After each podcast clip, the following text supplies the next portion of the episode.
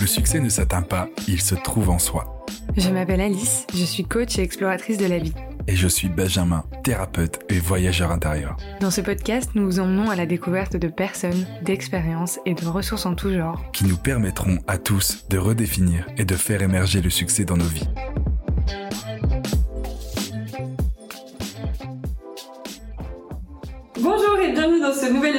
Prana. Aujourd'hui, on reçoit Clémence. Clémence, est-ce que tu peux te présenter? Oui, avec plaisir.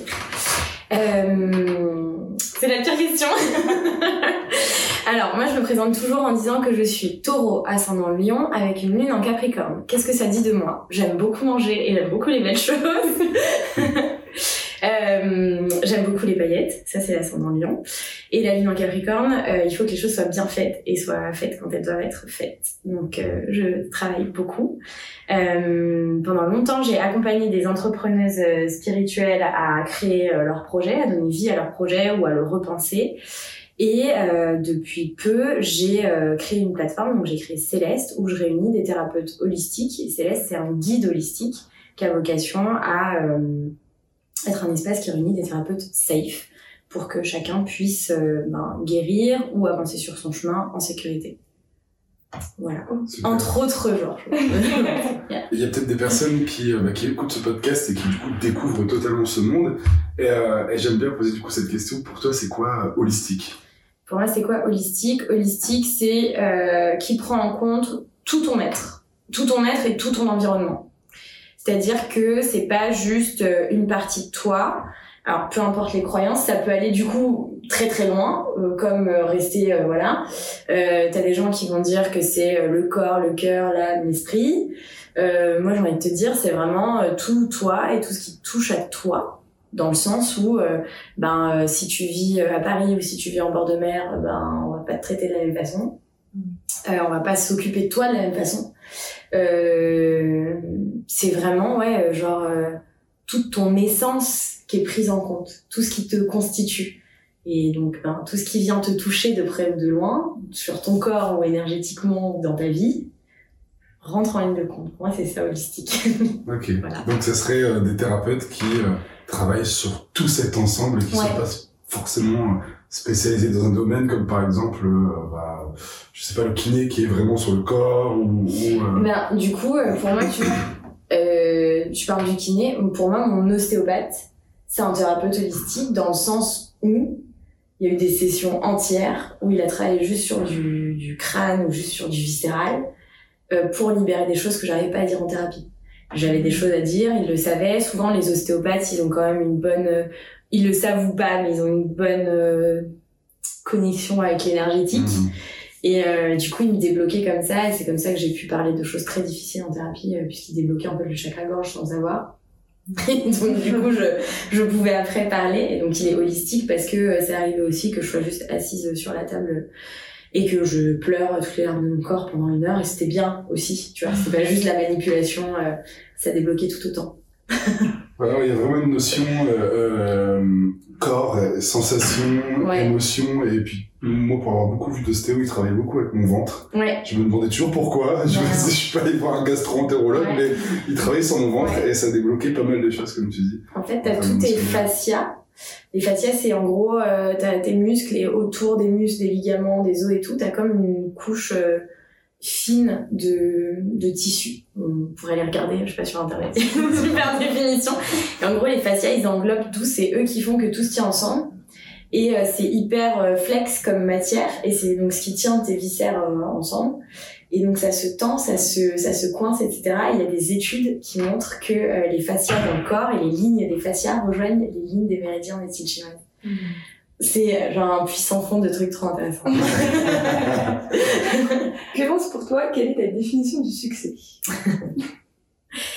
euh, le succès pour moi ou la réussite ça marche c'est pas la même chose pour moi bah, en fait bah, justement c'est est-ce que c'est la même chose tu peux peut-être déterminer que le succès et la réuite ça, ouais, soit des choses qui soient à peu près similaires pour toi quand tu dis succès pour moi tu vois il y a un côté euh, fame en anglais, tu vois. il y a un côté, euh, il y a un côté euh, star, il y a un côté euh, succès. Bah, quand tu parles de personnes à succès, c'est des personnes connues, quoi. connues dans la sphère publique, genre euh, des références. Du coup, pour moi, le succès, ce serait euh, être une référence dans mes domaines euh, de prédilection. Donc une personne vers qui on se tourne pour avoir euh, un conseil de qualité dans ce domaine précis. Versus la réussite, pour moi, c'est d'être libre de faire ce que je veux dans la vie. c'est pas du tout la même chose.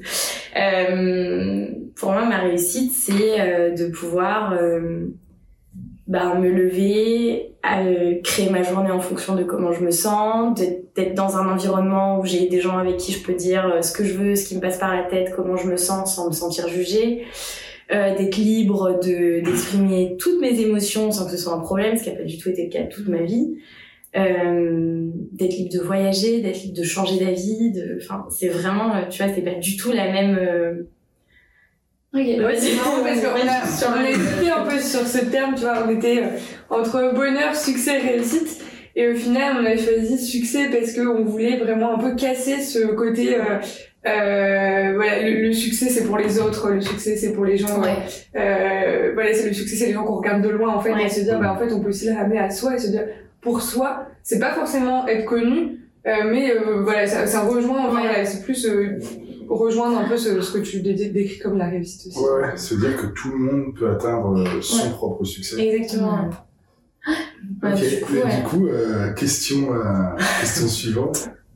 Comment, toi, dans ta vie, et du coup, je vais utiliser le mot réussite pour que ce soit un Ouais, peu cohérent. mais les deux fonctionnent, du coup, je suis en train de... Ça se connecte.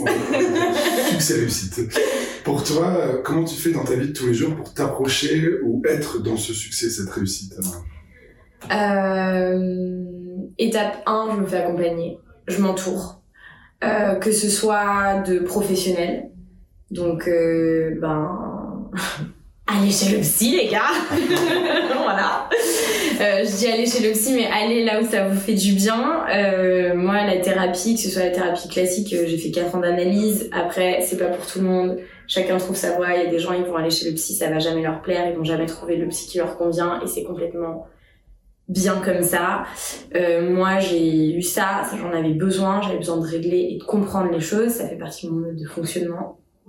Donc ça, les thérapeutes, on a parlé de mon ostéo, mon ostéo donc du coup qui a travaillé main dans la main avec ma psy, euh, voilà. Euh, mais aussi mon énergéticienne, la chamane qui m'a emmenée en huile de sudation, euh, ma médium, ma cartomancienne, les astrologues qui m'ont lu mon thème, les gens qui m'ont formé aussi. Tu vois, et le fait de me former aussi, ça participe à nourrir ça, puisque plus j'apprends, bah, plus je comprends. Le savoir, c'est vraiment le pouvoir, mais vraiment. Et le pouvoir dans le sens de, de puissance et de capacité. Et après, euh, bah, je choisis aussi de qui je m'entoure, tu vois. Euh, et ton entourage, plus tu travailles sur toi, plus il change. Euh, alors c'est pas c'est pas l'étape la plus facile. c'est pas l'étape la plus facile, mais euh, moi j'ai vu des gens euh, qui étaient là de longue date dans ma vie, ben, sortir de ma vie. Et ça fait de la place pour des personnes qui m'ont permis de, un, me voir pour euh, qui je suis vraiment, et euh, de ben, m'épanouir euh, dans cette voie euh, pleinement. Et du coup, aller chercher ma liberté, aller chercher mes rêves, euh, voilà. Comme tu disais au début, voilà, la chamane, le thérapeute, le psy, le et tout, a- je ressens un peu une notion de bah, d'apprendre à se connaître aussi au final Ouais. en fait. Et que c'est ça, c'est en apprenant à te connaître par tous ces billets qui vont au final juste, bah, ils vont te donner des, pi- des pièces supplémentaires sur qui tu es, comment tu fonctionnes, que tu peux euh, Totalement. aussi. Mais c'est marrant parce que là, au début, tu as un peu parlé de toute cette team Ouais. qui t'a permis de, de, de changer Ouais. et de te transformer d'aller vers cette Ouais. réussite et ce succès. Et après, tu as parlé de se former. Ouais. Et pour moi, se former, c'est un peu comme créer sa propre team intérieure. Pour euh, bah pour euh, s'amener soi-même après vers la Ouais. réussite, le succès et euh, la guérison, connecter un peu avec son guérisseur Ouais. intérieur et guérisseur intérieur puissance. Ouais, c'est, mais ça me parle, ça me parle vraiment. Euh, quand j'ai créé Céleste, il y a trois piliers.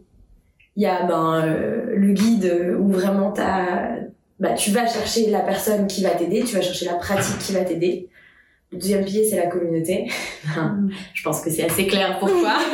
T'as besoin de gens avec qui tu peux parler, euh, parce que ben, souvent, quand ta famille, tes amis du moment ne comprennent pas, bah, aller trouver un inconnu qui traverse la même chose que toi ou pas la même chose, mais qui a suivi une thérapie, machin, bah, ça fait du bien. Tu peux poser tes questions, tu peux te rassurer, tu peux échanger. Et troisième pilier, bah, c'est l'éducation, c'est de la formation, et pour les thérapeutes, et pour euh, monsieur, madame, tout le monde.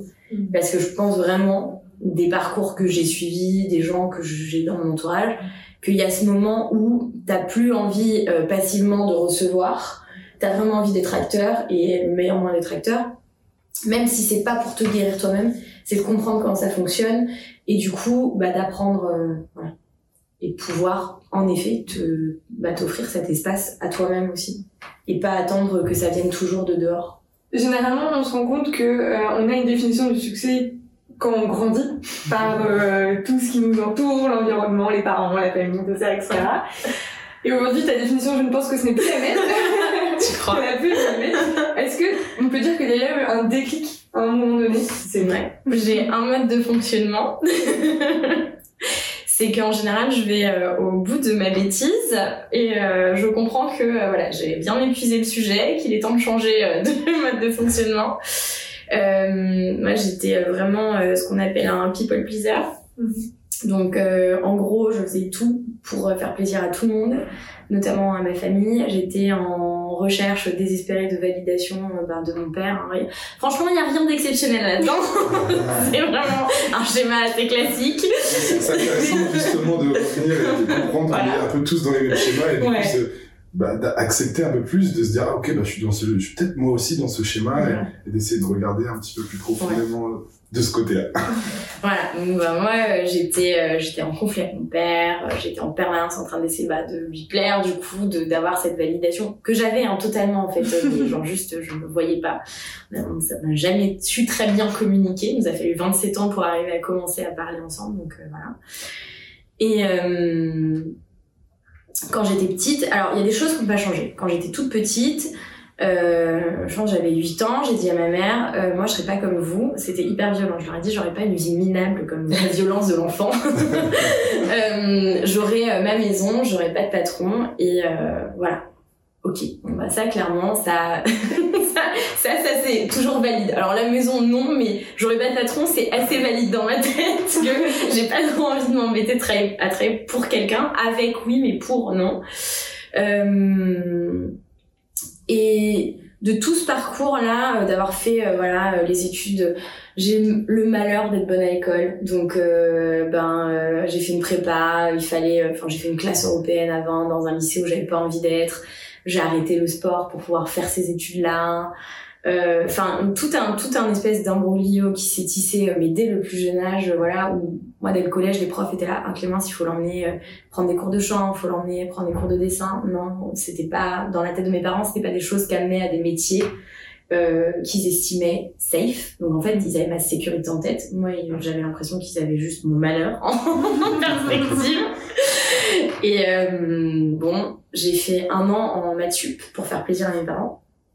Ça a été un enfer, mais genre vraiment, c'est c'est enfin les gens qui me connaissent savent à quel point ça a mis lieu de moi quoi. Mm. J'ai réussi à négocier euh, un petit euh, un petit tweak à ce plan euh, en partant en prépa euh, pour entrer en école de commerce mais qui allait à l'encontre de tout ce en quoi je crois quoi genre c'était vraiment le truc voilà la prépa euh, à Lyon, ça s'est bien passé parce que j'avais des profs super et j'avais notamment un prof de philo incroyable, donc je me suis éclatée puisque dans ma bucket list, j'ai quand même passé une agrégate de philo quelque part entre maintenant et ma mort. du coup, du coup, ça c'était cool. Euh, et en fait, tout a fonctionné comme ça. J'ai eu des petits, j'ai eu des petits moments de lucidité. Euh, à 20 ans, euh, je me suis retrouvée en dépression parce que j'ai eu un décès dans ma famille. Enfin, ça a été, ça a été un électrochoc. Et ça aurait pu, tu vas faire basculer les choses. Ça n'a pas été le cas. Ça m'a ouvert un petit peu les yeux, mais pas assez. Ça m'a ouvert les yeux sur, tu peux pas faire que ce qu'on te demande. Mm. Mais j'ai pas réussi à aller trouver à ce moment-là les ressources. Ça m'a mis en chemin. Ça m'a mis en chemin, ça m'a mis en chemin de ma première thérapie, un petit peu de Reiki, un petit peu, voilà. Mais bon, il y a quand même ça a quand même bousculé plein de croyances. Je voulais plus entendre parler de cartes je voulais plus entendre parler de rien du tout. Pour moi il y avait pas d'univers il y avait pas de dieu il y avait personne qui veillait sur nous de rien du tout. Enfin c'était pas possible que des choses aussi horribles euh, se passent et euh, que ces choses-là existent. C'était très compliqué en pleine adolescence enfin difficile. À 27 ans, après euh, plein de péripéties, je suis dans un job où on me traite, mais genre pire que mal. Euh, je fais des infections urinaires parce que j'ai même pas, je ne prends plus le temps d'aller faire pipi dans mes journées. Euh, je dors plus. Euh, sur le chemin du travail, je m'arrête, euh, je m'arrête en rentrant du travail sur des bancs d'épuisement nerveux pour pleurer. je peux même plus prendre le métro tellement je suis à fleur de peau, je supporte plus d'être avec les gens. Euh, ça se passe vraiment pas bien. Et là, je me dis, ok, je suis capable de me mettre dans cet état-là pour des gens euh, que je méprise, mais genre du plus profond de mon être clairement, il est peut-être temps de se dire qu'on va la monter, cette entreprise. Je sais pas pourquoi faire, mais on va y aller, on va se lancer. En gros, j'avais un peu l'épée de Damoclès pré-étudiant, j'ai la croyance, j'ai mon pré-étudiant, je peux pas entreprendre. Hmm. C'était pas vrai, je pouvais. voilà. Donc là, je me suis bien mise euh, au fond du seau, d'où le je vais au bout de ma connerie pour euh, changer. Voilà. Là, j'ai bien été au bout, j'étais bien, bien, bien, bien au bout de moi-même. Et euh, je quitte ce job.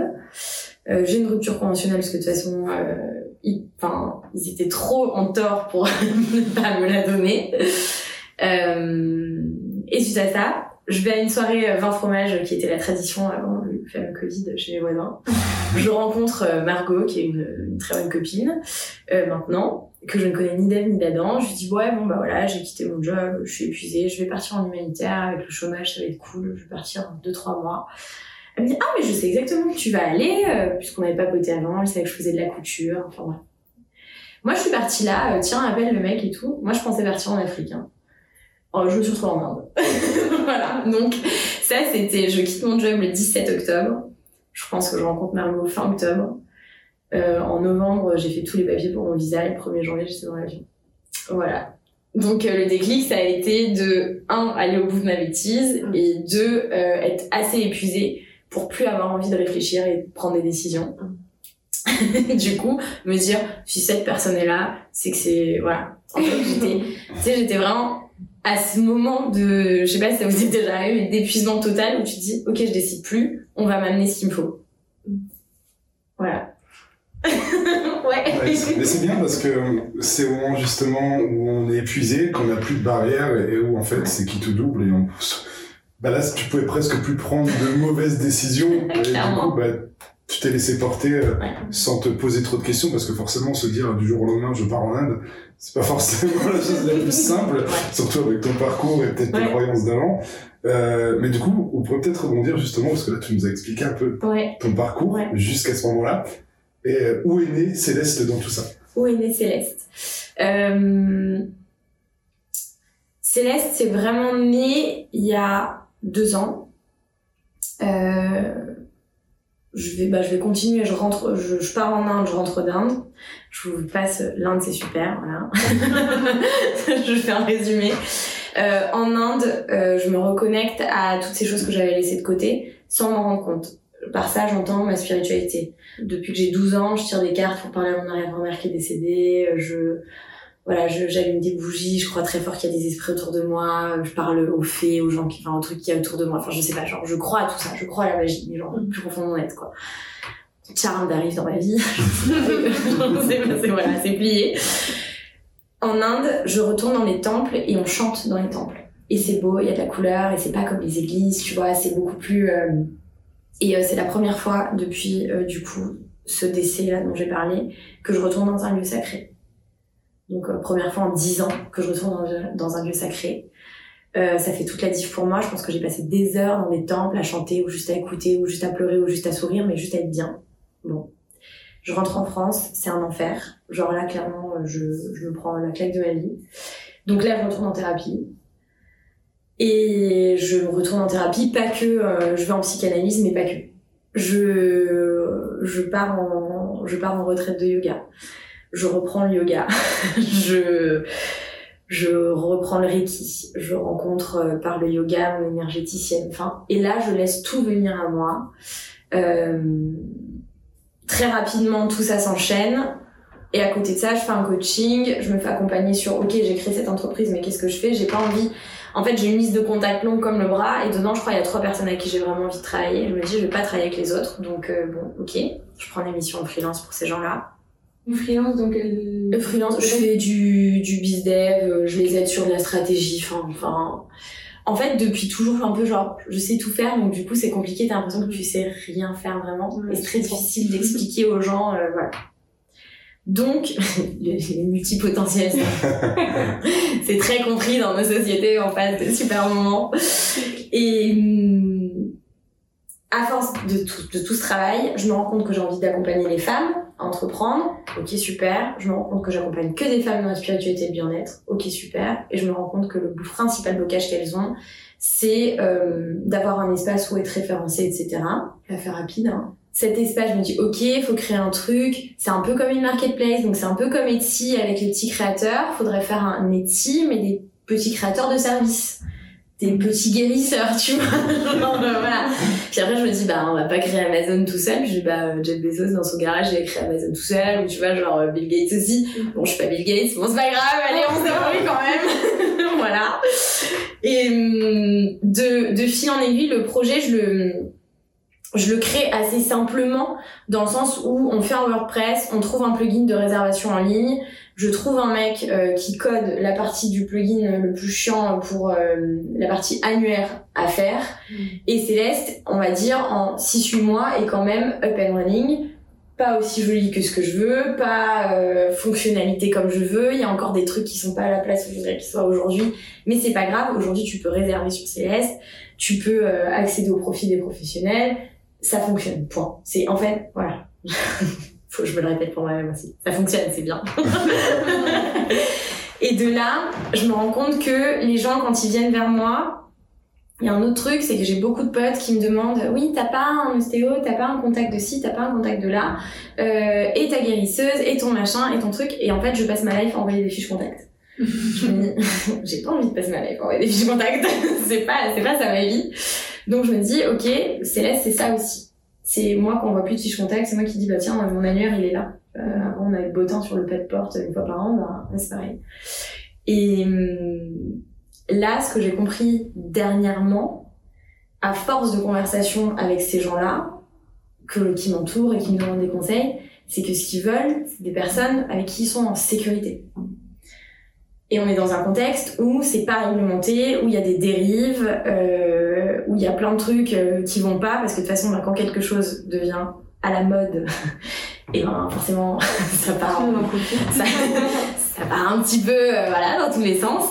Donc du coup, le but de Céleste, là, c'est vraiment d'offrir un guide safe, un guide où tu sais que les personnes que tu vas voir, tu vas être en sécurité, elles vont être capables d'accueillir ta parole, elle va être capable de te guider sans te mettre en danger. Mais mm. vraiment. C'est vrai qu'on parle un peu de dérive, on parle souvent de dérive, on parle de, de toutes ces choses-là. Je pense que bah, toi aussi, Ben, euh, dans ton métier de thérapeute, tu peux aussi avoir euh, et te confronter à des personnes qui ont vécu ou qui te relatent ça. Quels sont les risques, quelles sont les, les choses auxquelles il faut faire attention? Et aussi peut-être comment faire preuve d'assez jugement pour pouvoir faire la différence entre les deux? Alors, tu as deux cas de figure. Tu as les personnes qui vont euh, dans ces trucs-là parce qu'elles ont déjà fait un travail euh, sur elles ou elles, en gros, elles vont bien, relativement bien, pour euh, avoir encore assez de bon sens et de, et de jugement pour pas être utilisées. Mm. Versus, tu as des personnes en situation de détresse profonde et là, il y a, y, a, des thérapeutes dans des médecines complémentaires, etc., qui vont pas avoir l'honnêteté de dire t'as besoin d'un suivi euh, médical, t'as peut-être besoin d'un suivi euh, plus complet que juste euh, une séance de Reiki quoi. Juste une, un tirage de cartes. Non mais enfin il faut aussi voilà. J'ai une amie dans, dans mon entourage qui a un trouble anxio-dépressif. clairement, je lui dis je t'aime de tout mon cœur, mais je vais pas te tirer les cartes toutes les semaines pour te dire si ça va aller mieux ou pas. C'est pas comme ça que ça marche. Mhm. Là maintenant, c'est psy, euh, psychiatre s'il faut, pour retrouver un traitement qui t'aide, parce que là en fait c'est la chimie dans ton cerveau qui merde, et il faut commencer par là. Mhm. Et c'est dur parce que euh, on parle genre couramment de médecine alternative, donc on te fait croire que c'est une alternative mhm. à la médecine euh, voilà, allopathique, classique et donc que ça va résoudre tes problèmes. On te fait croire que c'est de, que de la magie, mais c'est pas que de la magie. Enfin, pour moi, c'est pratiques traditionnelles, c'est des trucs ancestraux qui ont été transmis, euh, alors pimpés pour certains, euh, voilà. mais mais en vrai, euh, voilà, parce que chaque, pour moi, chaque personne qui utilise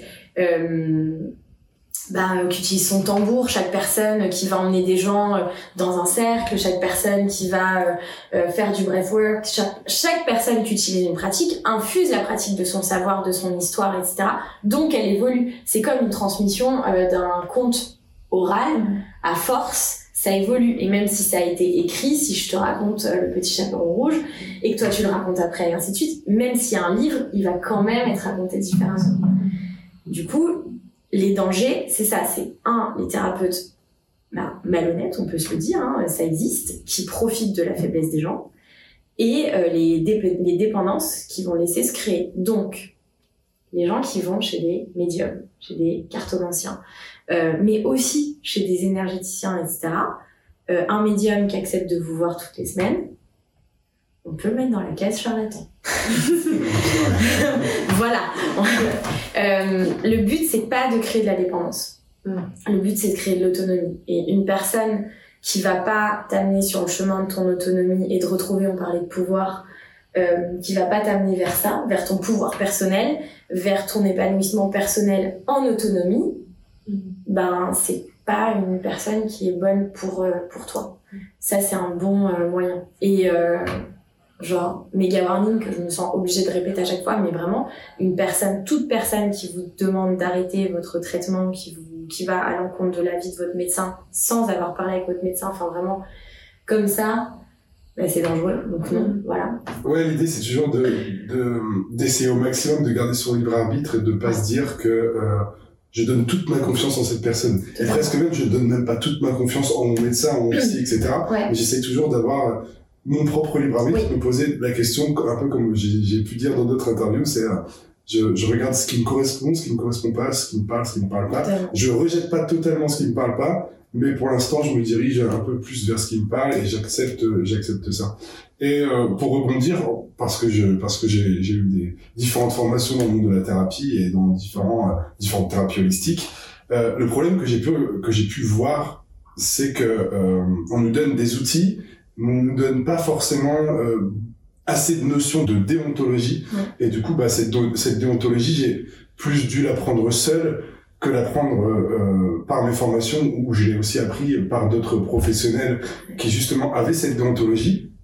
Et du coup, moi, ça m'a posé problème au début quand j'ai dû commencer en tant que thérapeute, puisque je me disais, j'ai des clés, j'ai des outils, mais j'ai pas l'approche perfectionnée. Dans le sens où qu'est-ce que je peux me permettre de dire qu'est-ce que je peux me permettre de faire Où est-ce que je peux, euh, jusqu'à où est-ce que je peux aller Et du coup, euh, bah, je pense déjà, c'est aussi euh, bah, toutes ces personnes qui décident d'être dans le métier d'aidant, d'être dans le métier de thérapeute euh, holistique et toute autre chose, bah, de prendre leurs responsabilités et de, et de chercher à comprendre un peu plus par rapport à tous les travaux qui existent sur l'approche qu'on peut avoir avec l'humain euh, bah, pour se perfectionner dans ça. Et puis petit conseil justement aux personnes qui euh, qui euh, qui vont voir les thérapeutes, mm. c'est aussi de se dire que si le thérapeute vous dit justement comme tu disais de changer des des prises de traitement ou des habitudes que qu'un autre qu'un autre spécialiste de santé a pu dire, il faut se méfier. Et puis si le thérapeute parle un peu comme si il savait tout et qu'il pouvait résoudre tous les problèmes, là faut se méfier parce que clairement personne que ce soit dans le monde médical généraliste ou allopathique ou euh, dans, dans des pratiques plus alternatives personne ne peut tout soigner Totalement. Mais ça, je pense que je pense que t'as dit le bon mot. En fait, à un moment donné, c'est euh, responsabilité et humilité. Euh, je crois que le signe d'une personne, euh, d'un bon accompagnant, et que ce soit un médecin ou euh, un thérapeute dans tous les domaines que ce soit, mais aussi pour ceux qui font du coaching de vie, pour ceux qui font voilà, l'humilité de dire là je te donne un conseil, mais c'est toi qui décides, tu as ton libre arbitre, euh, je peux me tromper. Je n'ai pas la science infuse. Je pense que c'est ça en fait qui fait un, parce que c'est quelqu'un quelqu'un qui a cette humilité de reconnaître une potentielle erreur, c'est quelqu'un qui va continuer d'apprendre, déjà. Ça, c'est déjà, enfin, ça me semble essentiel. Quelqu'un qui va continuer d'apprendre, qui va continuer de se former, donc qui va connaître les évolutions dans son métier, dans sa pratique, qui va faire grandir sa pratique. Et la responsabilité, si un jour une erreur est faite, de dire, OK, là, je t'ai emmené trop loin.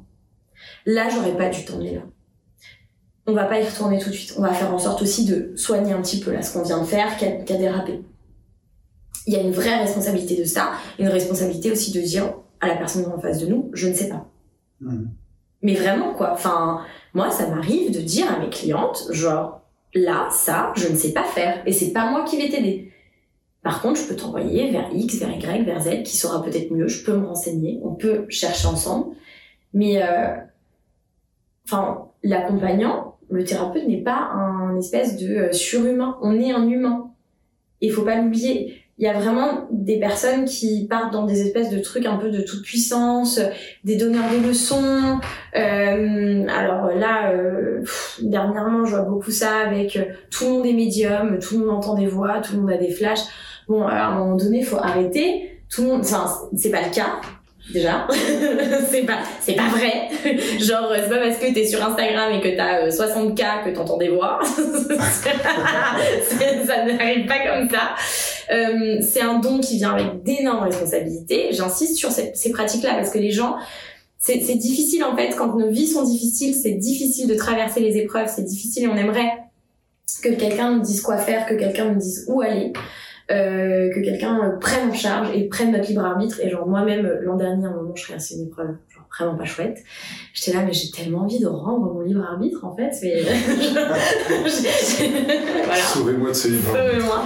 Et vraiment, ça, prendre conscience que euh, ces gens-là euh, sont pas tous comme ça, vérifier, demander, etc. et ne pas se reposer que sur ça et accepter qu'on est très puissant nous aussi pour traverser c'est important. Et si vous savez pas quand est-ce que vous avez été très puissant, ben, à partir d'aujourd'hui, prenez un carnet et quand vous traversez des moments pourris, et eh ben écrivez-le, puis écrivez ce que vous avez fait, et puis quand ça va bien, relisez, rendez-vous compte, célébrez la résilience.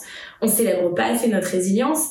Euh, enfin moi, quand je vois les épreuves que que j'ai traversées toute ma vie et aujourd'hui, je me dis non mais merci quoi, genre. Euh, voilà, oui, je suis puissante, oui, je suis une femme puissante, oui, j'ai avancé dans ma vie et, euh, bon, bah ça, la thérapie t'aide aussi à aller euh, le dire, mais se méfier des gens qui te, oui, en effet, qui te disent qu'ils peuvent résoudre tous tes problèmes, qui se croient euh, élevés au statut de divinité. J'aimais bien, il y a un moment, tu as juste utilisé le terme accompagnant. C'est ce qu'on devrait toujours simplement être, un accompagnant. Et pas un, un dirigeant ou pas un, on n'est pas des gourous. Ouais, c'est ça. Et d'ailleurs, alors euh, en hindi, euh, le gourou, enfin, et en yoga, c'est euh, le maître, c'est celui qui enseigne et qui accompagne. C'est un enseignant, c'est ça. C'est pas, je sais pas, c'est pas, c'est pas Jean-Michel tout puissant, les marionnettes quoi. Du coup, vous avez pas mal parlé de pouvoir personnel, de puissance, de tout ça. Je pense que là aujourd'hui ça nous parle parce que bah on est déjà un peu dans ce domaine de, de thérapie holistique, etc. Moi il y a un an tu me parlais de pouvoir personnel, de puissance, je te disais ouais pardon, moi je suis juste une personne euh, normale, euh, je vis ma vie, euh, ça me concerne pas. Est-ce qu'on peut peut-être creuser un petit peu cette notion et hum, aussi comment se l'approprier, comment s'en rapprocher et des choses comme ça? Ouais. Je pense qu'on vit dans un monde où on a un petit peu, on nous fait un petit peu trop vite oublier ce que c'est que de rêver euh, quand on est enfant, je pense, enfin, je crois sincèrement que tous les enfants sont conscients qu'ils ont des pouvoirs magiques. Mm. Et, euh, et c'est trop beau. et heureusement. Et euh, on devrait parler beaucoup plus aux enfants. parce que ça fait du bien. Et je crois qu'on oublie nos pouvoirs magiques. Et nos pouvoirs magiques, ils résident pas dans euh, l'extraordinaire que que les égaux des uns et des autres voudraient aller chercher. Euh, c'est-à-dire euh, quand on se dit, quand tout le monde dit ce que je disais, quand tout le monde dit bah moi j'entends des trucs, bah moi j'ai des trucs et moi je peux t'aider assis à ça à la main et voilà. Et ça suit que enfin c'est triste mais c'est c'est un petit peu vulgaire ça suit qu'on la plus grosse quoi. Mm. c'est dommage. Non mais c'est vraiment ça. Là on est sur un truc de euh, on a oublié que c'est dans l'ordinaire. C'est dans le mais des trucs les plus le plus banal que résident les pouvoirs magiques moi, je pense que mon meilleur pouvoir magique, c'est que je peux passer des heures à m'arrêter devant un truc que personne n'aura vu. Typiquement, les tas d'encombrants dans Paris. et il y a toujours des trucs trop beaux. Et juste voir le beau. Genre, euh, et ça, ça vient mon soleil en taureau. Genre, c'est vraiment, c'est une caractéristique du taureau d'aimer les belles choses. Passer du temps à s'émerveiller. De choses simples. Apprécier ce qu'on est en train de manger. Mais c'est des pouvoirs magiques, hein. Dans un monde où tout va à 100 à l'heure, prendre le temps, c'est un pouvoir magique. Mm. Et je pense que le pouvoir personnel, c'est ça. C'est savoir où est ton pouvoir magique. Il y a des gens, c'est organiser les choses. Il y a des gens, c'est, euh, je sais pas, euh, être une, super écoute pour euh, les autres. Et des gens, c'est qui sont des artistes incroyables et qui font rêver les autres avec leur travail. C'est ça, ton pouvoir personnel. C'est qu'est-ce que tu apportes au monde. Et surtout, qu'est-ce que tu as envie d'apporter au monde. Et je pense que ça, plus tu te connais, on en revient toujours à la même chose, hein, savoir égale pouvoir. Plus tu te connais, plus tu prends le temps de te découvrir, plus tu vas connaître ton pouvoir. Mais pour ça, il faut comprendre que en tant qu'individu, tu as de la valeur. Donc plus je reconnais ma valeur, plus je reconnais que je mérite d'investir sur moi-même, de passer du temps avec moi-même, que c'est chouette d'être avec moi. Sinon les autres gens ne seraient pas là. S'il y a d'autres gens autour de vous, euh, c'est que techniquement vous avez quand même un petit truc sympa. Et du coup, à partir de ce moment-là, cette connaissance de soi, c'est ça qui amène vers le pouvoir personnel. Parce que je, je comprends ce qui fait que je suis magique et je décide de le partager. Moi, je vois comme cool. Moi, je, je, là, je viens de penser, parce que je vois ce qui se passe autour, enfin, tout ce qu'il y a autour de moi. Et ça me fait penser un peu une analogie. C'est que généralement, euh, quand on est un peu comme ça, tu vois, tu parles de toi il y a un an, tu te disais, waouh, moi, je suis simplement normal. Et je, et je, je, je suis pas, je, suis pas comme vous en train de me parler de ma puissance personnelle, etc. Mais le problème, c'est qu'en fait, quand on rentre vraiment trop dans un, dans un certain moule, on oublie que la vie, comme tu dis, elle est beaucoup plus magique que ce qu'on imagine. C'est un peu comme si, bah, euh, aujourd'hui, je me disais, euh, tout ce qui existe aujourd'hui, existe et il n'y a rien de plus qui peut exister. Mm. Par exemple, s'il y a 20 ans, tu disais euh, on va faire des téléphones qui sont capables de mm. faire tout ce qu'ils sont capables de faire aujourd'hui, on se serait dit enfin on, on, a du mal à imaginer tout ce qui est possible. Déjà, on a du mal à imaginer tout ce qu'on est possible de créer autour de nous. Et eh ben dites-vous que c'est exactement la même chose avec vous-même. Vous n'êtes même pas en mesure de savoir tout ce que votre capacité intérieure peut vous amener à être. Alors je sais pas si c'est très bien dit, mais c'est plutôt, vous n'êtes pas en mesure d'imaginer tout votre pouvoir personnel, tout ce que vous pouvez faire, tout ce que vous pouvez être, tout ce que vous pouvez penser, tout ce que vous pouvez même ressentir en fait. Et du coup simplement se dire un peu comme comme tout à l'heure avec la notion de thérapeute, il n'y a pas euh, on sait pas en fait. On, est on est des apprenants et il faut se dire qu'on est apprenant avec nous-mêmes et qu'on peut toujours découvrir découvrir plus. Mm. Et on a fait un podcast dernièrement que vous avez peut-être écouté du coup sur euh, sur le tantra et c'est un peu cette même notion en fait c'est de continuer de se découvrir et de découvrir qu'il y a encore plus dans la notion de plaisir dans la notion de soi dans c'est très vaste ouais.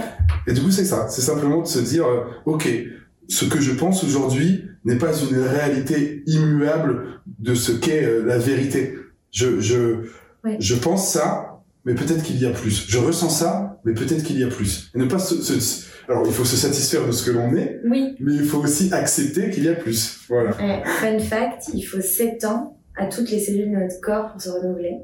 Donc, tous les 7 ans, on est une nouvelle personne. Alors, ça, c'est un truc qui m'a aidé euh, pour, pour plein de raisons, mais je trouve ça beau. C'est-à-dire que si tu continues pas bah, à essayer de te connaître, etc., bah, forcément, tu te connais plus. Enfin, ou si t'as jamais commencé, tu te connais pas. C'est parce que t'es une nouvelle personne. Genre, physiquement, on est une nouvelle personne tous les 7 ans. Il y a un cycle de 7 ans au niveau cellulaire. C'est, je trouve ça trop beau. Euh, petit clin d'œil à toutes les personnes qui ont des traumas, qui ont, qui ont, subi des choses, des traumas dans leur corps, etc. Bah, si c'était il y a plus de 7 ans, c'était passé dans, dans ce corps-là, déjà. Ça, c'est, ça, moi, ça m'a, ça m'a libéré de tellement de trucs. c'est, voilà. Je trouve que, oui, t'as raison. Notre, notre, en fait, notre, je pense que notre plus grand pouvoir, c'est notre capacité à changer. Et, euh, et genre l'aspect illimité de, de tout ce qu'on peut faire sans euh, devenir un mégalo euh.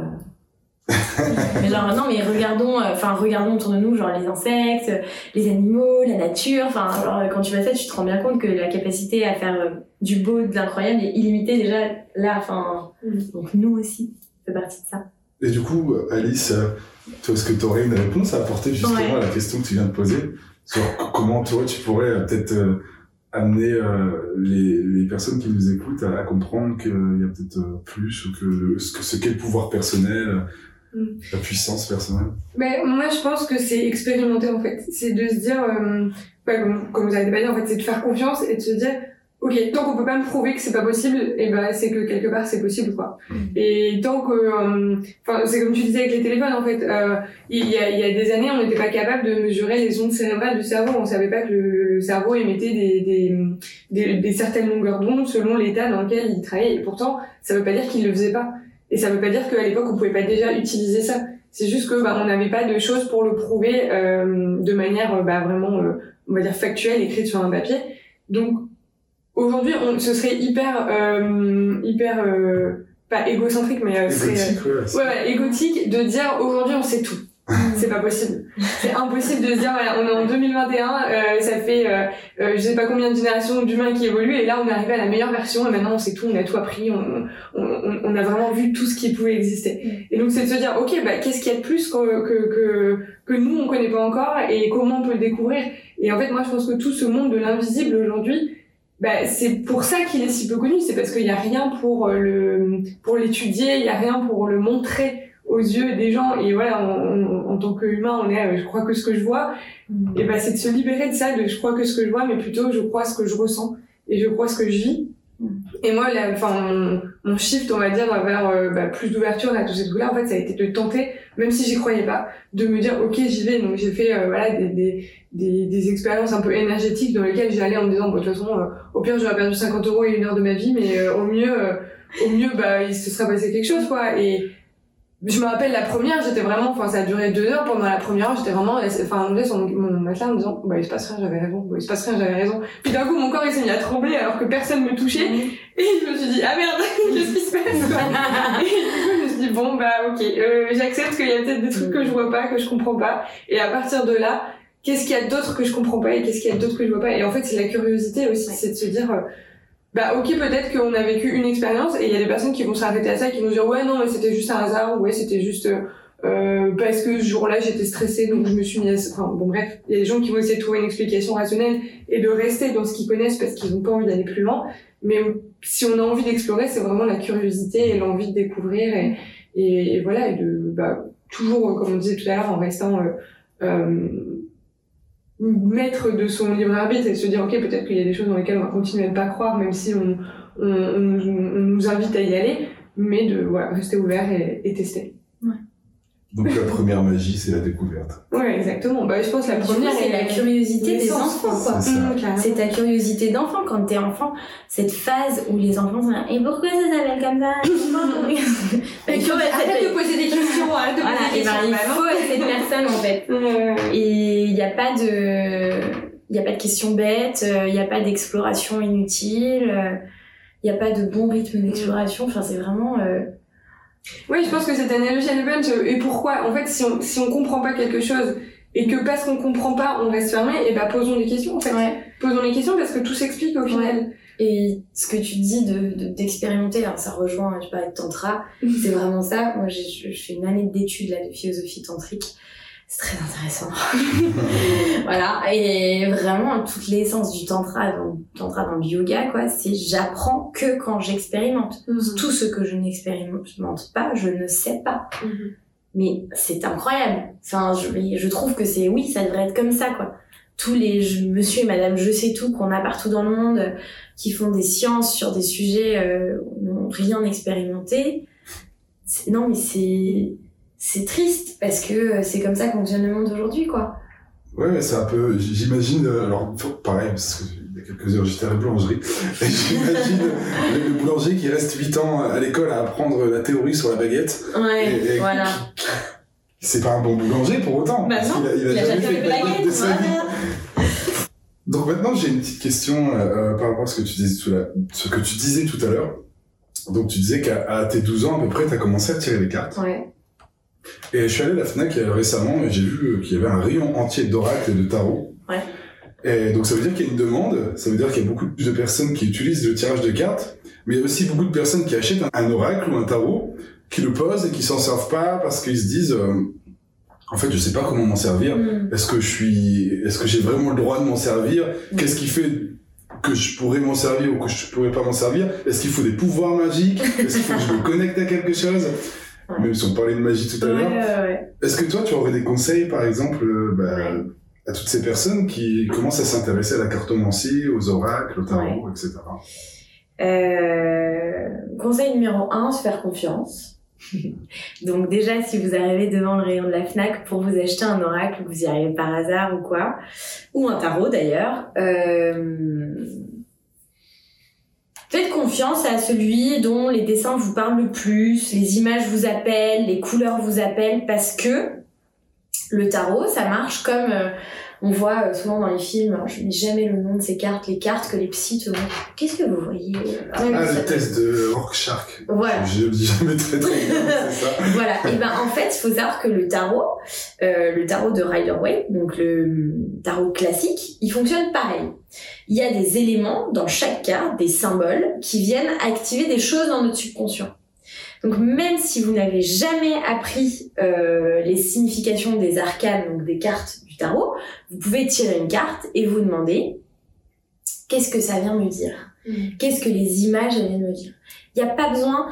euh, le sacré, c'est euh, le vivant. Donc, c'est-à-dire, pour moi, le sacré, c'est à partir du moment où tu es en vie, tu fais, es dans le vivant, tu es dans ton écosystème, tu es sacré, tu fais, partie de, tu fais partie de quelque chose de sacré. Si tu as envie de mettre du cérémonial à gogo, mais genre, euh, vas-y, fais-toi plaisir. Moi, j'adore ça, j'adore mettre des fleurs, j'adore allumer des bougies, j'adore que ce soit beau. Je, vous ai expliqué que j'aimais le beau, voilà. On a, on a compris. Après, euh, tout le monde peut le faire.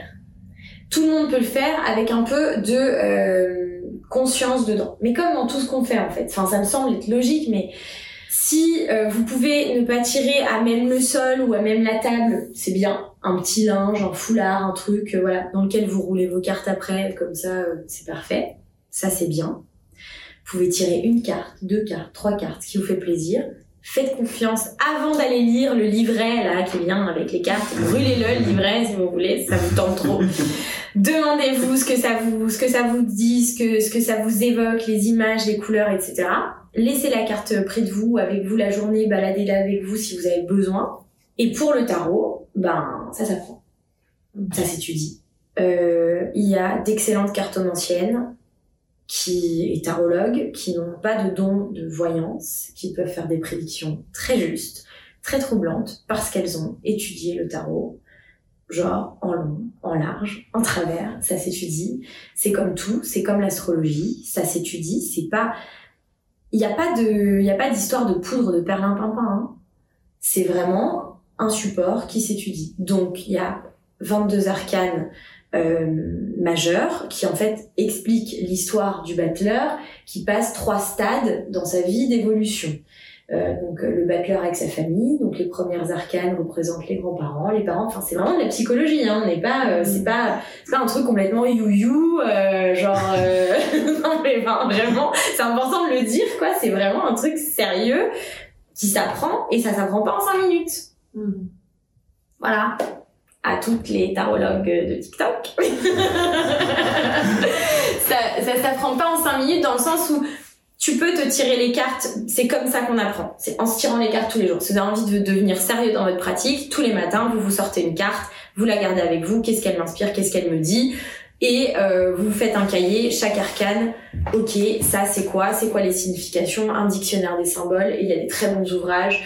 Euh, pour, pour débuter, il y a Jade, donc dont Instagram est sorcière urbaine, Mm. qui a sorti un bouquin pour démarrer le tarot qui est très bien, qui est très bien fait. C'est quelqu'un qui tire le tarot depuis 10 ans. Vous pouvez lui faire confiance, les yeux fermés. Euh, voilà, il y a plein de choses, mais ça s'étudie en fait. Et ça s'étudie avec régularité, avec patience. On n'apprend pas à tirer les cartes en deux jours. Et donc, imaginons, on a acheté un oracle. À quel moment ou pourquoi on peut lui faire appel?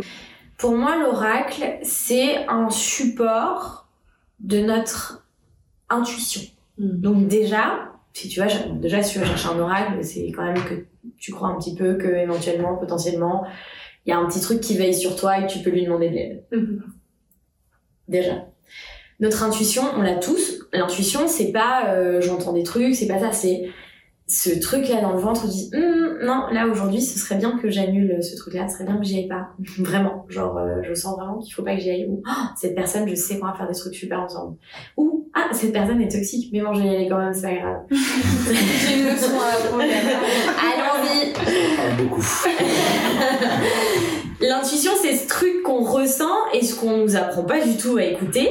Et les cartes, elles vont venir t'aider à suivre ou pas ton intuition. Moi, je conseille une petite carte. Elle peut te donner un mood pour ta journée. Ça peut être une carte pour le matin, comme je disais, que tu gardes avec toi toute la journée ou que tu poses sur ton petit hôtel si t'en as un chez toi. Ça peut être ça. Ça peut être euh, j'ai une problématique précise. Je vais faire un tirage pour trouver de la guidance, pas des réponses. On va pas te dire oui euh, quitte euh, quitte Jean-Jacques, c'est un con. Non, ça tu le sais déjà. tu sais déjà qu'il faut quitter Jean-Jacques si tu te poses la question. c'est que voilà, c'est c'est vraiment c'est ça qu'il faut garder en tête. C'est une guidance, c'est un accompagnement, c'est un support à l'intuition. Euh, le tirage, il vient en complément. Donc, euh, je sais pas, euh, je sais, enfin, moi, je l'utilise pour organiser ma semaine. Ok. Donc, euh, il y a un tirage avec euh, où je fais, euh, je tire une carte pour c'est quoi le thème de ma semaine, c'est quoi le challenge de cette semaine, c'est quoi mes ressources? Et après, je peux tirer une carte pour lundi, pour mardi, pour mercredi, jeudi, vendredi. Moi, je garde mon, mon thème, mon challenge et, et ma ressource sur mon hôtel. Et donc, je les vois tous les jours, je passe devant. À la fin de la semaine, quand je les enlève, quand je nettoie mon hôtel et tout, je me dis, ah oui, bah oui, en effet, c'était voilà. J'ai un cahier dans lequel je note. C'est intéressant si vous tirez les cartes dans ce but-là, de vous soutenir dans votre vie, un cahier euh, de tirage dans lequel on note bah, les cartes qu'on a tirées, ce qu'elle, tiens, j'ai sorti cette carte, ah, bah, c'est peut-être pour ci, c'est peut-être pour ça, peut-être que ça va, et de revenir derrière, et alors au fil des ans, les cahiers de tirage, vous allez voir que les cartes peuvent être très lourdes. voilà. Euh, je parlais d'une période difficile l'an dernier, il y avait une personne toxique dans ma vie et je tirais le 3 d'épée en permanence. Le 3 d'épée, c'est euh, souffrance sentimentale, souvent c'est les gros euh, gros cœurs brisés, c'est mais vraiment c'est c'est pas facile et je tirais ce 3 d'épée, ce 3 d'épée, ce 3 d'épée, je sors cette personne de ma vie, je ne tire plus le 3 d'épée, je suis contente. Et euh, il y a il y a quelques mois, le 3 d'épée qui me ressort, je me le prenais en pleine face une semaine, deux semaines, ça n'a pas loupé, je me dis, ah bah, cette personne va me rappeler, c'est sûr et l'appel est arrivé. Donc voilà. Hmm. Après, plus tu connais ton jeu, plus tu sais ce qu'il vient de dire aussi. Et du coup, par exemple, là, tu nous parlais de ton tirage euh, en début de semaine. Je pense que je vais le mettre en place dans ma vie. et tu le fais plutôt avec un tarot ou avec un oracle? Alors moi, je tire avec le tarot. Ok. Je tire avec le tarot. Euh... Voilà, j'ai trois tarots que j'affectionne particulièrement.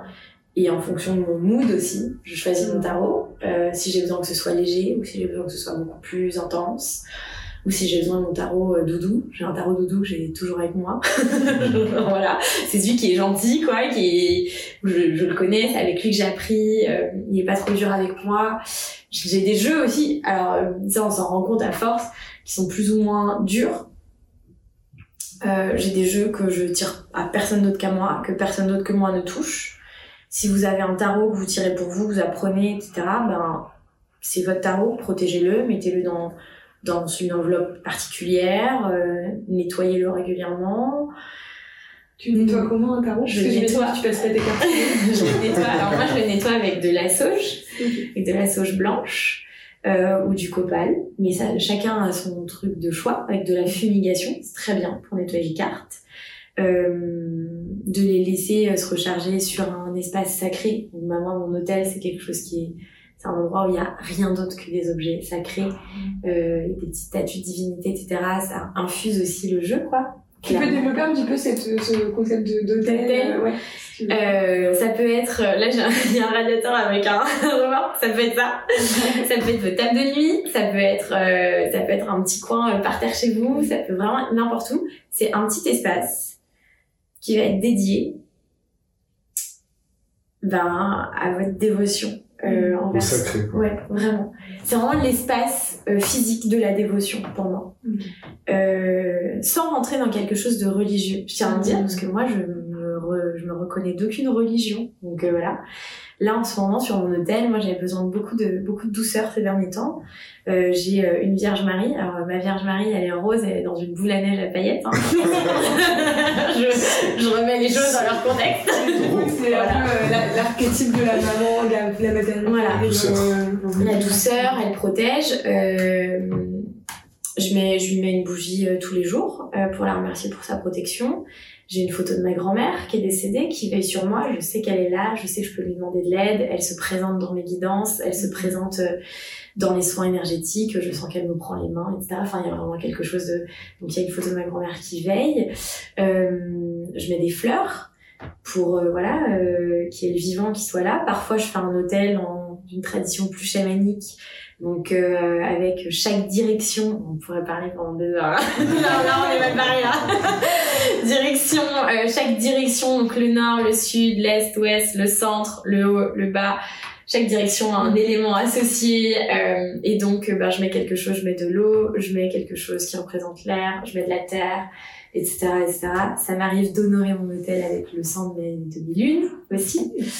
Voilà, puisque c'est sacré aussi. Mm-hmm. euh, la personne qui partage ma vie est ravie. Hein.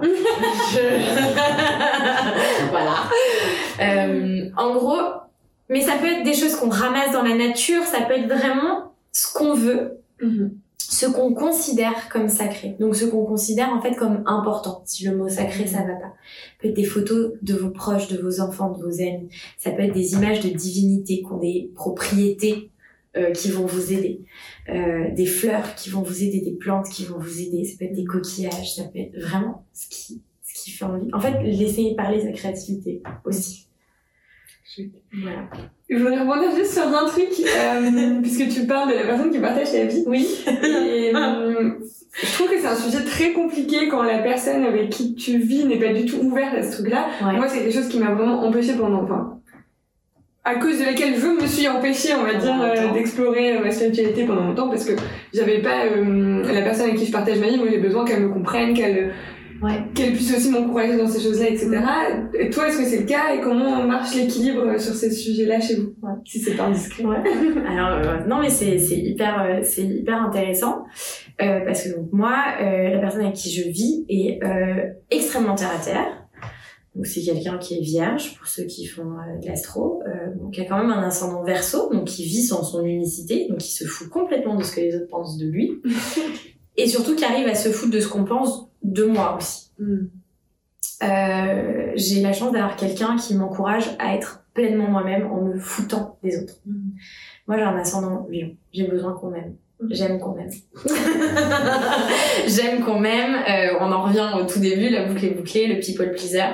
En fait, euh, j'ai besoin de cette validation extérieure et surtout j'ai besoin d'apprendre à me la donner toute seule. Donc ça, déjà, on se complète bien. Lui, très terre à terre, euh, ne pense pas que euh, il y ait une quelconque euh, divinité, qu'il y ait un quelconque univers qui veille sur nous, ne pense pas que sa grand-mère qui est décédée aussi vienne veiller sur lui, ne pense pas que quand je glisse un Ganesh derrière l'ordinateur pendant son entretien d'embauche, ça change quoi que ce soit. et pourtant, et pourtant. mais respecte pleinement mes pratiques, mm. m'encourage euh, quand il me voit euh, pas dérouler mon tapis de yoga, c'est souvent me dit dis donc euh, là t'as pas l'impression que t'as oublié quelque chose. euh, le lundi à son tirage aussi pour sa semaine, qu'il y croit ou pas, il se prête au jeu. Ah. Donc ça c'est voilà. Euh, et euh, ah, le, le, en fait, je suis la montgolfière et il est, il est la tâche. voilà, c'est vraiment ça. Euh, et comment on fait? Eh ben, on explique en fait. On explique et je pense que euh, autant euh, moi, euh, je dois faire preuve de respect et euh, de compréhension par rapport au fait que lui n'ait pas envie d'y croire mmh. et je n'ai pas à lui imposer. Mmh. Et autant lui respecte que ben, pour moi, chanter des mantras pendant une heure, ça va me libérer profondément. Euh, j'ai fait un week-end euh, chant de l'utérus en plein confinement euh, où euh, j'ai littéralement hurlé la peine que j'avais à laisser sortir de moi dans l'appartement et dans la pièce d'à côté n'est pas sorti, n'est pas venu m'amener des mouchoirs, n'est pas venu me, me, déranger dans cet espace, il m'a pas jugé, il m'a pas demandé ce qui s'était passé. Et enfin, tu vois, il y a, il y a ce truc de respect en fait de l'autre. Et je pense que peu importe que ce soit ta spiritualité ou quoi qu'est-ce, la personne qui partage ta vie, elle doit respecter qui tu es. Mm. Pleinement. Une acceptation. Voilà. Et s'il n'y a pas ce respect profond, dans toutes les relations. Ça marche avec vos amis, ça marche avec votre famille. S'il n'y a pas ce respect profond, bah, les personnes, elles n'ont pas la place dans cette intimité qui est euh, ta vie spirituelle aussi. Mm. Moi, les gens qui me demandent parce que c'est de la curiosité un peu déplacée, ben, enfin, tu sens quand la sincérité mm. n'est pas là et quand c'est pour après, euh, voilà, te juger. Euh, ben, c'est comme quand tu milites t'es pas là pour euh, éduquer en permanence euh, les gens. Ils ont qu'à aller s'éduquer si vraiment ça les intéresse. les gens qui ont vraiment envie de s'éduquer, tu les vois et tu partages avec ces gens-là. Voilà. Donc, euh, c'est pas, c'est pas aussi compliqué qu'il est paraît. Mmh. Et ça crée beaucoup de moments très drôles. Mmh, c'est beau. Nice. Merci. Ouais, merci, c'était, je vais pleurer. J'étais entre, entre, entre pleurer et applaudir. et, du coup, moi j'ai une petite question pour revenir aux, oracles. Est-ce que toi, tu as un oracle de prédilection? Puisqu'il en existe maintenant des centaines, voire des milliers. Et euh, moi j'en ai quelques-uns aussi qui, qui me suivent partout. Un oracle de prédiction. Alors moi je tire euh, le tarot de la sorcière moderne euh, pour toutes les femmes qui veulent commencer à tirer. C'est un tarot où il y a des femmes de toutes les couleurs, de toutes les formes, etc. qui est très inclusif. Donc je le recommande. Euh, et sinon en oracle, j'utilise beaucoup l'oracle de la voix du yoga de Sahara Rose qui reprend tous les concepts et préceptes du yoga et de la philosophie yogique et quelques divinités. Je le prends en fait euh, pour demander une carte conseil pour ma semaine. Euh, c'est un oracle que je laisse toucher à personne. C'est vraiment, il m'est tombé, mais genre littéralement tombé dessus dans une librairie à Lyon, en format voyage en plus. Je l'ai racheté en full euh, pour euh, les cercles et pour les guidances et tout ça. Mais j'ai celui-là que je laisse toucher à personne et que je tire que pour moi. Euh, et qui est hyper beau, hyper puissant. Et après, je peux que vous conseiller de lire, alors c'est pas traduit, donc si vous pouvez, euh, le livre de euh, Rebecca Campbell qui s'appelle Rise Sister Rise. ça s'adresse plus aux femmes, euh, qui est euh, un livre en fait qui est très lié à l'oracle de la voix des artisans de lumière qu'elle a, qu'elle a créé. Et c'est, enfin, voilà. c'est un très bel oracle. Euh, c'est illustré par euh, Daniel Noël euh, et c'est magnifique. Vraiment, vraiment magnifique. C'est très puissant, c'est très beau. C'est en fait un oracle qu'elle a tiré de tout son chemin à elle d'élévation, quoi, de d'ouverture à tout ça tout ce qu'elle a traversé dans certains moments de sa vie, ça, ça reprend ces étapes-là et j'ai plein de je Et c'est un très bel oracle.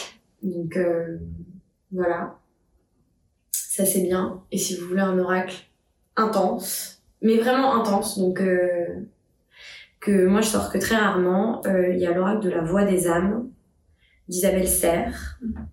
Euh, je recommande pas les autres oracles d'Isabelle Serre.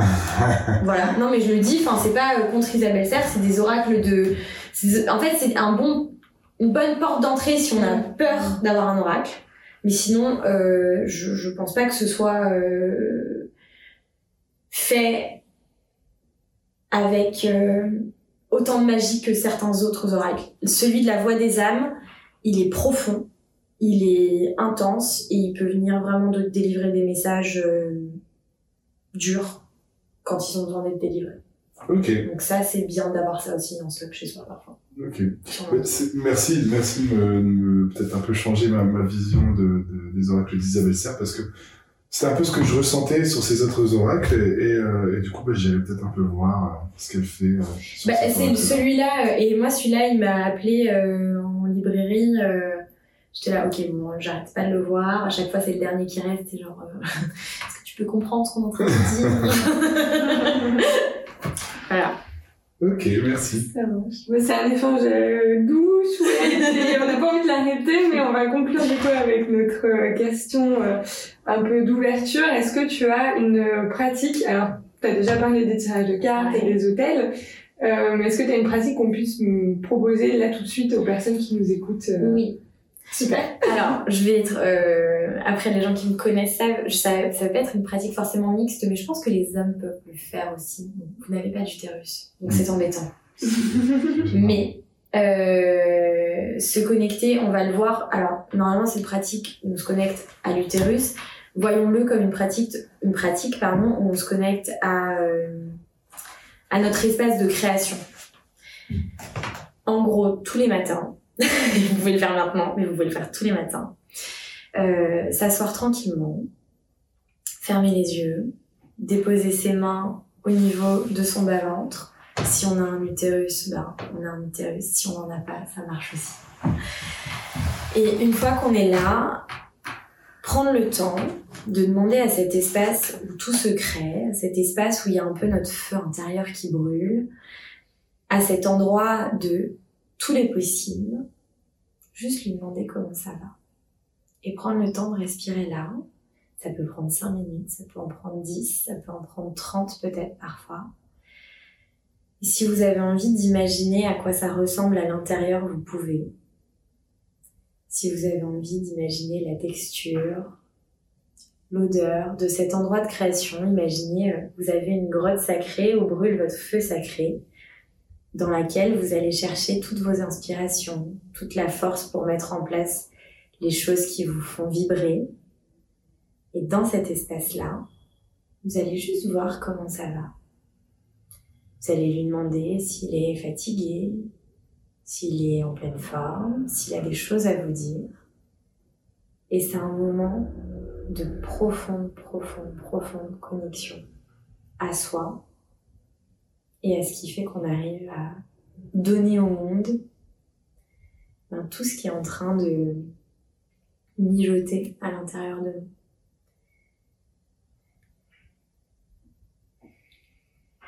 C'est vraiment, c'est quelque chose que je fais euh, tous les matins. Euh, c'est quelque chose que je conseille aux femmes qui sont déconnectées aussi euh, de toute cette partie-là de leur être, de leur sexualité. Mais du coup, ça marche pour tout le monde, parce que je pense qu'il y a des hommes déconnectés de leur sexualité aussi. et, et du coup, cette espace de douceur, de se demander comment ça va, c'est vraiment très très chouette. Et euh, si tu as jamais fait, de dessiner ton utérus, c'est genre une pratique incroyable. Et tu peux mettre des intentions après dedans. Mm. Et comme ça, non, elles sont plantées. Mm. Ok. Ça sert pas que à faire des bébés. Généralement, on clôture par, euh, par la petite question finale. C'est est-ce que toi, tu aurais des personnes à nous conseiller pour, faire un podcast? Vous avez un grand papier? Une ou plusieurs personnes. Une ou plusieurs personnes. Directement. Celle qui me vient à l'esprit directement, bah, je vous ai parlé de Jade pour, mm. euh, pour les tirages, donc si vous avez envie d'approfondir euh, sur ça. Et sinon, euh, je pense qu'une personne qu'on n'entend pas assez et qu'on devrait entendre plus, c'est Lisa, dont je te parle au début, qui fait du detailing et, qui a une histoire... moi, je l'ai reçue dans mon podcast et je pense que Lisa a une histoire qui doit être entendue. Voilà. Ok, suspense, suspense. Voilà. voilà. mais, avec plaisir. Merci. pour les recommandations et merci pour cet échange. Merci à vous. Merci, merci, merci, merci, Si cette conversation holistique a su t'inspirer, alors c'est pour nous un succès. Si c'est le cas, nous t'invitons à t'abonner et laisser 5 étoiles à ce podcast sur la plateforme depuis laquelle tu nous écoutes. On se retrouve sur Instagram at prana.society ou au prochain épisode. Merci, pour ton, écoute.